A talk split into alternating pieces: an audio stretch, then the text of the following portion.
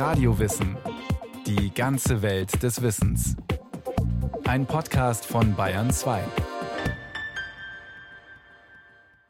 Im 8. bis 10. Jahrhundert wurde die Millionenstadt Bagdad zum Zentrum einer vielfältigen und toleranten Wissenskultur. Im sogenannten Haus der Weisheit sammelten Gelehrte das Wissen ihrer Zeit. Ärzte, Philosophen, Astronomen, Mathematiker und Geographen aller Religionen waren darum bemüht, das Erbe der Antike mit Kenntnissen aus Persien, Indien und arabischen Ländern zu verknüpfen.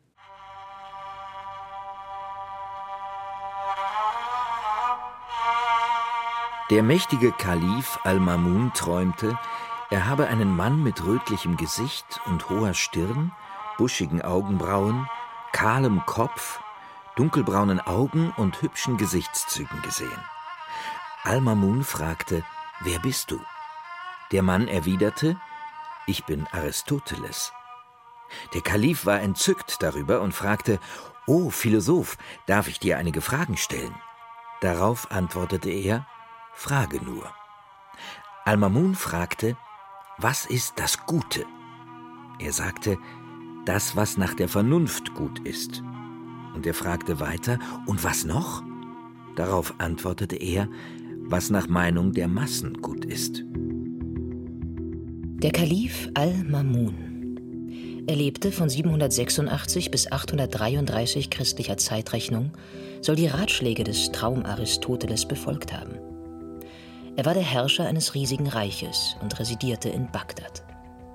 Diese Geschichte, gleichgültig ob wahr oder nur gut erfunden, zeichnet das Bild eines vernunftorientierten und am Wohle der Bevölkerung interessierten muslimischen Herrschers. Historiker bestätigen das. Al-Mamun förderte Philosophie und Wissenschaften und sorgte für eine Kultur der Toleranz und Offenheit. Christen, Juden, Muslime und Angehörige anderer Religionen lebten und arbeiteten in offenem Austausch miteinander. Die Zeit des im späten 8., 9. und äh, frühen 10. Jahrhunderts wird äh, gerne als die goldene Zeit des Islams gesehen. Ist es richtig, dass es eine Zeit ungeheurer Wissensexplosion, ungeheurer Dynamik war? Es war eine Blütezeit ohne jeden Zweifel. In dieser Blütezeit des goldenen Zeitalters existierte in Bagdad das Haus der Weisheit, so Thomas Bauer. Er ist Professor für Arabistik in Münster. Das Haus der Weisheit ist, wie die Quellen, die ganz, ganz spärlichen Quellen übrigens zeigen, im Wesentlichen die Palastbibliothek des Kalifen. Dort wurden Werke aufbewahrt, Bücher. Die Bücher wurden natürlich kopiert, das gehörte damals zu jeder Bibliothek dazu. Dieses Haus der Weisheit soll der Kalif Al-Mamun aus der Herrscherdynastie der Abbasiden im Jahre 825 gegründet haben. Seine Nachfolger vergrößerten die Bibliothek. Zwischen dem 9. und 11. Jahrhundert war diese Palastbibliothek in Bagdad, das Haus der Weisheit, eine der größten Bibliotheken der Welt. Überlegt, o ihr, die ihr Einsicht habt, heißt es im Koran, und die Gebildeten leiteten daraus den göttlichen Auftrag ab, dass der Mensch seine von Gott erhaltene Vernunft nutzen solle, um Wissen zu sammeln und die Rationalität zum Maßstab des Handelns zu machen. In diesem Sinne wurden in Bagdad Hunderttausende Schriften zu allen Wissensgebieten gesammelt. Zum Vergleich, eine Klosterbibliothek des christlichen Frühmittelalters hatte selten mehr als ein paar hundert Bücher. Die Mönche waren eher fromm als gebildet, und die christlichen Herrscher konnten meistens weder schreiben noch lesen. Das war anders im goldenen Zeitalter des Islam.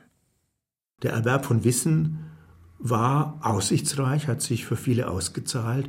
Und die lebendigen Stadtkulturen, die daher seit der Antike in nicht gekannter Weise wieder aufblühten, boten vielfältige Betätigungsmöglichkeiten für alle möglichen Arten von Gelehrten, Dichtern, Intellektuellen und Scharlatanen.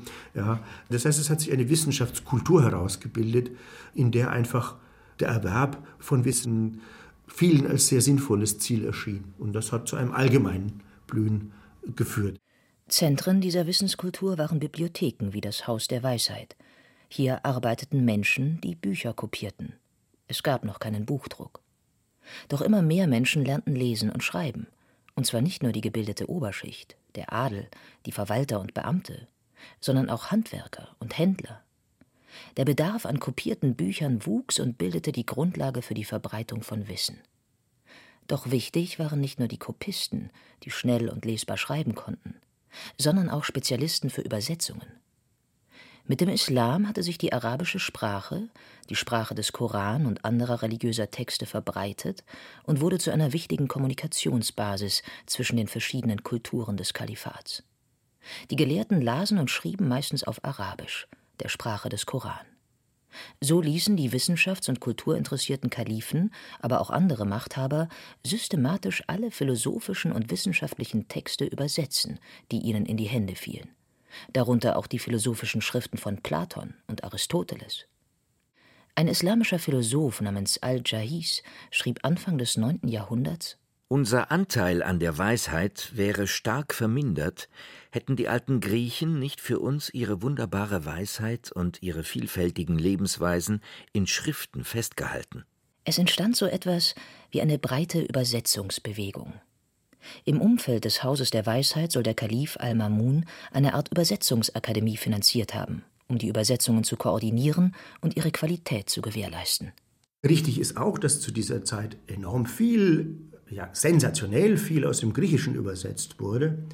Im Grunde das ganze weltliche Wissen der Griechen, mit Ausnahme der schönen Literatur, der Dichtung und der Epen, Niemals zuvor und danach in der Weltgeschichte ist das sprachliche Erbe einer anderen Kultur so lückenlos in eine andere übersetzt worden wie zu dieser Zeit.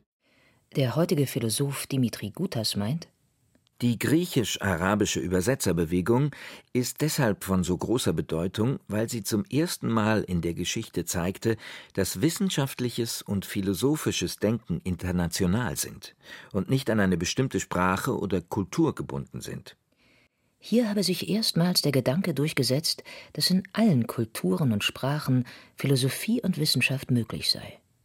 Die Griechen und Römer, vor allem das christliche Mittelalter und später die europäische Aufklärung, seien immer davon ausgegangen, dass ihre Kultur allein bedeutend sei. Die Menschen anderer Kulturkreise seien Barbaren, Heiden oder Wilde und damit minderwertig und unterlegen. Diese Ignoranz soll während der goldenen Zeit des Islam nicht dominiert haben. Es sollte uns nicht peinlich sein, die Wahrheit aufzunehmen, woher sie auch kommen mag, selbst wenn sie von weit entfernten Nationen kommt, die anders sind als wir, gab der Philosoph und Arzt Al-Kindi zu bedenken.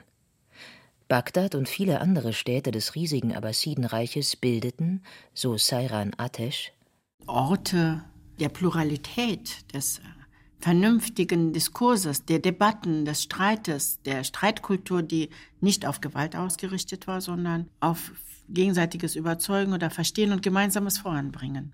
All diese positiven Attribute, die man sich wünscht für eine friedliche Gesellschaft, die konnte man da finden und auch das Nebeneinander der verschiedenen Religionen und Weltanschauungen waren möglich. Sairan Atesh gründete in Berlin eine Moschee, die inhaltlich an diese Tradition anknüpft. Borniertheit gab es zu der Zeit des Hauses der Weisheit nicht, weil es um die ganze Menschheit ging. Und Bagdad, damals wohl die einzige Millionenstadt der Welt, mit Hunderten von Moscheen, vielen christlichen Kirchen und jüdischen Synagogen, profitierte von der kulturellen Vielfalt und vom hier gesammelten Wissen aus anderen Ländern. Wissen ist Macht. So fasste es 800 Jahre später, zu Beginn des 17. Jahrhunderts, Francis Bacon im fernen Europa zusammen. Wissen ist Macht. Und dieses Wissen nutzten die Kalifen. Ingenieure aus dem Umfeld des Hauses der Weisheit planten auf Anordnung des Kalifen und seiner Beamten Staudämme, Kanäle und sorgten für eine gute Verkehrsinfrastruktur. Bagdad verfügte über eine florierende Wirtschaft, über ein funktionierendes Währungssystem. Wissen ist Macht. Und eine tolerante Wissenskultur sorgte für Wohlstand und natürlich auch für politische Macht. Das Abbasidenreich des 9. und 10. Jahrhunderts war fast so groß wie das zuvor zerfallene Römische Reich. Es reichte vom heutigen Tunesien bis zum heutigen Iran, von der arabischen Halbinsel bis nach Usbekistan. Herrscher wie die Kalifen haben einfach alles gefördert. Also sie haben Bauwerke, Kunstwerke, im stärksten Maße Dichtung gefördert, sie haben Wissenschaft gefördert, und zwar alle. Es war eine vielfältige Wissenskultur. Wissen diente der abendlichen Unterhaltung. Philosophen trugen ihre Ansichten vor, diskutierten sie mit Kollegen. Wissen diente der religiösen Erbauung, wenn Theologen unterschiedliche Lesarten des Korans darlegten. Wissen diente der Politik, Wirtschaft und Technik, und es finanzierte das Leben der Philosophen, Wissenschaftler und der legendären Übersetzerbewegung. Ins Arabische übertragen wurden neben philosophischen auch medizinische Schriften antiker Ärzte. Galen, Celsus, Hippokrates. Schriften zur Physik und Astronomie. Ptolemäus, Hipporchos, Archimedes, Amalgest. Übersetzt wurde ebenso aus dem Persischen, Aramäischen und aus anderen Sprachen des Nahen und Mittleren Ostens. Dass die Gelehrten aus verschiedenen Kulturkreisen kamen und nicht nur Muslime waren, kam dieser Wissenskultur zugute. Vielfalt wirkte anregend. Ein Vergleich. Im christlichen, europäischen Mittelalter gab es diese Vielfalt lange Zeit nicht. Es dominierte eine Art kultureller und religiöser Monokultur. Diese Situation war in dem ganzen Bereich, in dem der Islam dominierte, eine völlig andere. Dort gab es von Anfang an viele Religionen nebeneinander. In äh, Syrien, Iran, wo immer Sie hinschauen, Ägypten, war es ganz normal und zwar über viele, viele Jahrhunderte und ist das erstaunlicherweise ja bis heute, dass man Zoroastrier, Sabia, Mandäer und was auch immer jeden Tag trifft. Im Haus der Weisheit, zu Zeiten der sogenannten Blüte des Islam, wirkten also Wissenschaftler unterschiedlicher Religionen und wohl auch so manch radikale Zweifler, die sämtlichen Religionen und anderen obskuren Ideen skeptisch gegenüberstanden. Es ist sinnlos zu fragen, ob diese Vielfalt gewollt oder nicht gewollt war. Sie war einfach da und niemand hat sie in Frage gestellt. Genau diese Vielfalt aber erlaubte ein weitgehend freies Denken und Kommunizieren. Nichts sollte dem Wahrheitssuchenden lieber sein als die Wahrheit selbst. Und es gibt weder eine Verminderung der Wahrheit noch eine Herabsetzung dessen, der sie ausspricht oder übermittelt. Das forderte der islamische Philosoph und Arzt Al-Jahiz. In einer toleranten Wissenskultur, wie sie im Umfeld des Hauses der Weisheit entstand, konnten sich ungehindert von religiösen Vorgaben die Naturwissenschaften entfalten. Sie bauten auf antiken Kenntnissen auf, gingen aber oft weit über sie hinaus. Astronomen berechneten bis auf die Sekunde genau die Länge des Sonnenjahres, erstellten erstaunlich genaue Tabellen über den Lauf der Sterne und ließen Sternwarten in der Nähe von Bagdad erbauen. Viele Astronomen waren auch als Astrologen tätig, machten Voraussagen und prognostizierten die günstigsten Zeiträume für Kriegszüge, Heiraten und andere Unternehmungen. Doch es gab bereits Astronomen, die die Astrologie für Unsinn hielten. Geographen errechneten erstaunlich genau den Erdumfang, fertigten Landkarten an und berechneten die Entfernungen zwischen den Orten des Kalifats. Für sie war klar, was im christlichen Abendland lange Zeit geleugnet wurde. Die Erde ist eine Kugel. Ärzte wussten Bescheid über Arterien und Venen und über Teile des Blutkreislaufs, schrieben Bücher über die Anatomie der Nerven und über den Aufbau des Auges. Und ließen Krankenhäuser errichten, zu denen breite Bevölkerungskreise Zugang hatten. Ein Reisender berichtet. Diese großartige Einrichtung ist ein schönes Gebäude, welches sich entlang des Tigris erstreckt.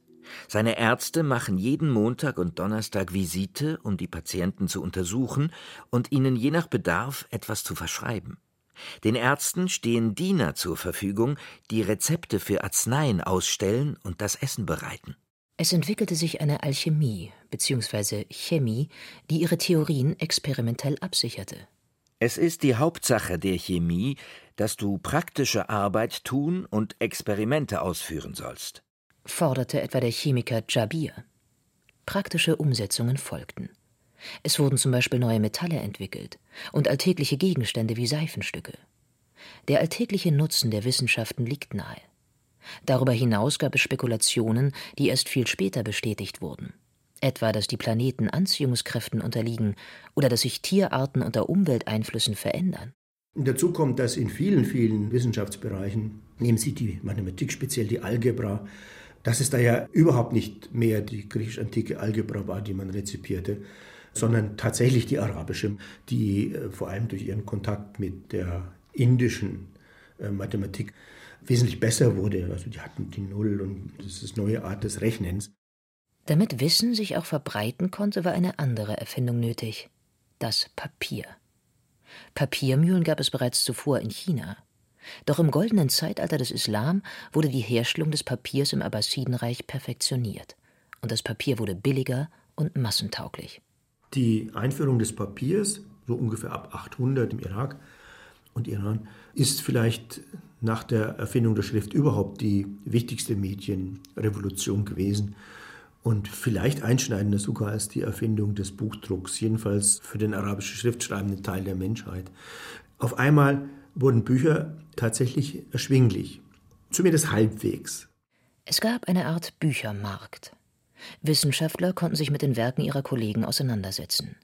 Sie zitieren sich auch selbst. Etwas, was Wissenschaftler ganz besonders gerne tun.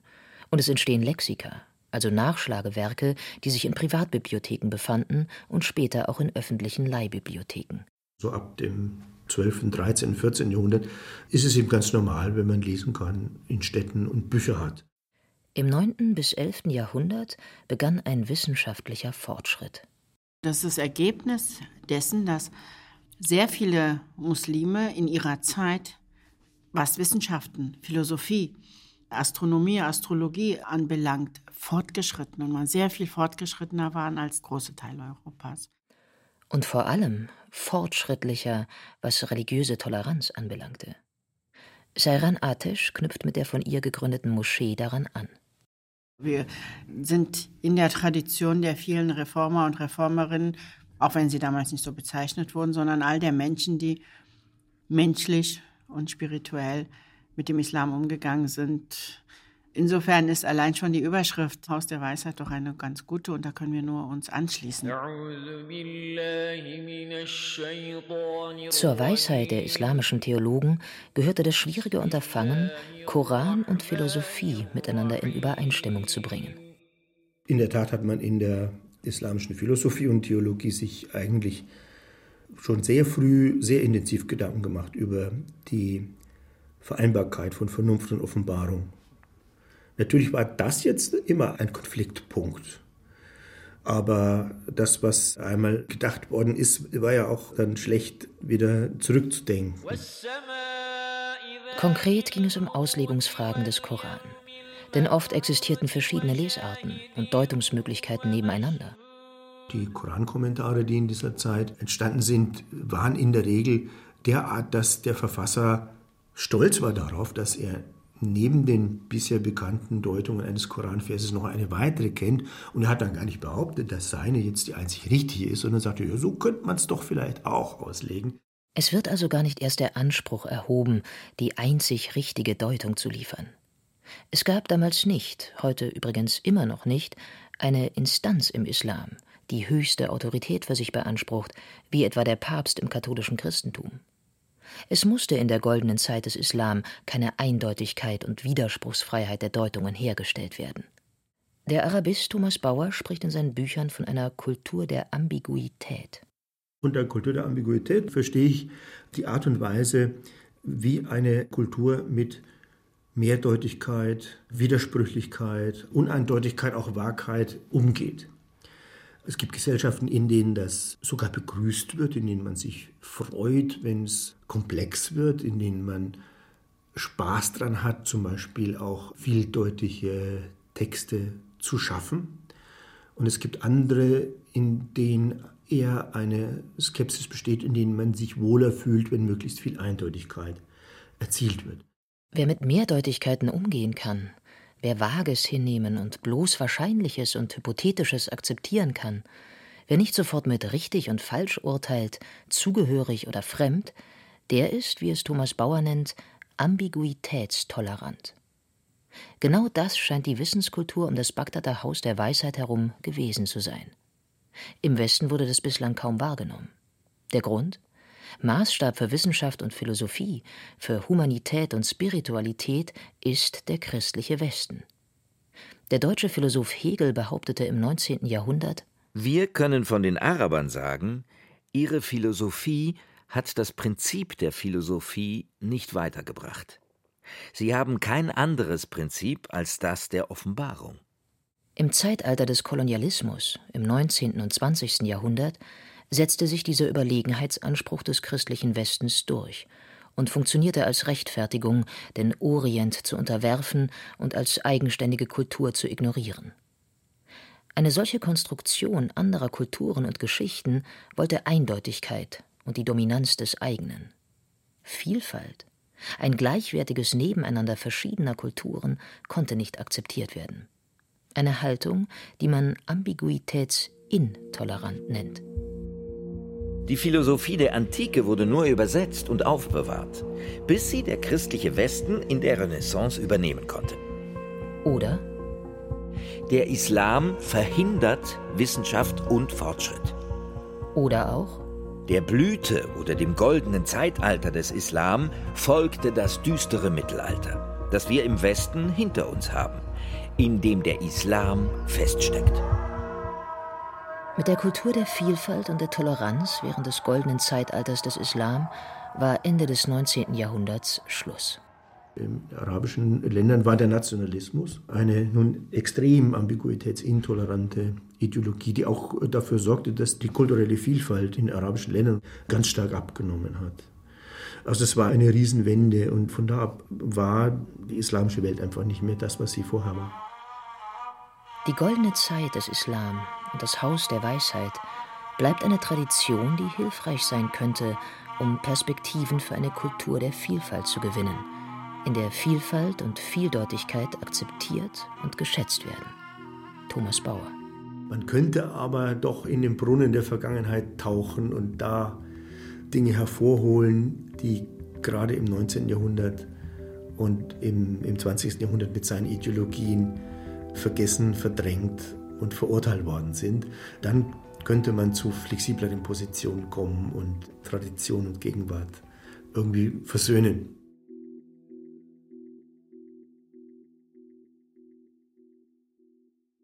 Das war Radio Wissen, ein Podcast von Bayern 2. Autor dieser Folge Rolf Kanzen, Regie führte Martin Trauner. Es sprachen Katja Bürkle und Stefan Merki. Technik Michael Krogmann, Redaktion Bernhard Kastner. Wenn Sie keine Folge mehr verpassen wollen, abonnieren Sie Radio Wissen unter bayern2.de slash podcast.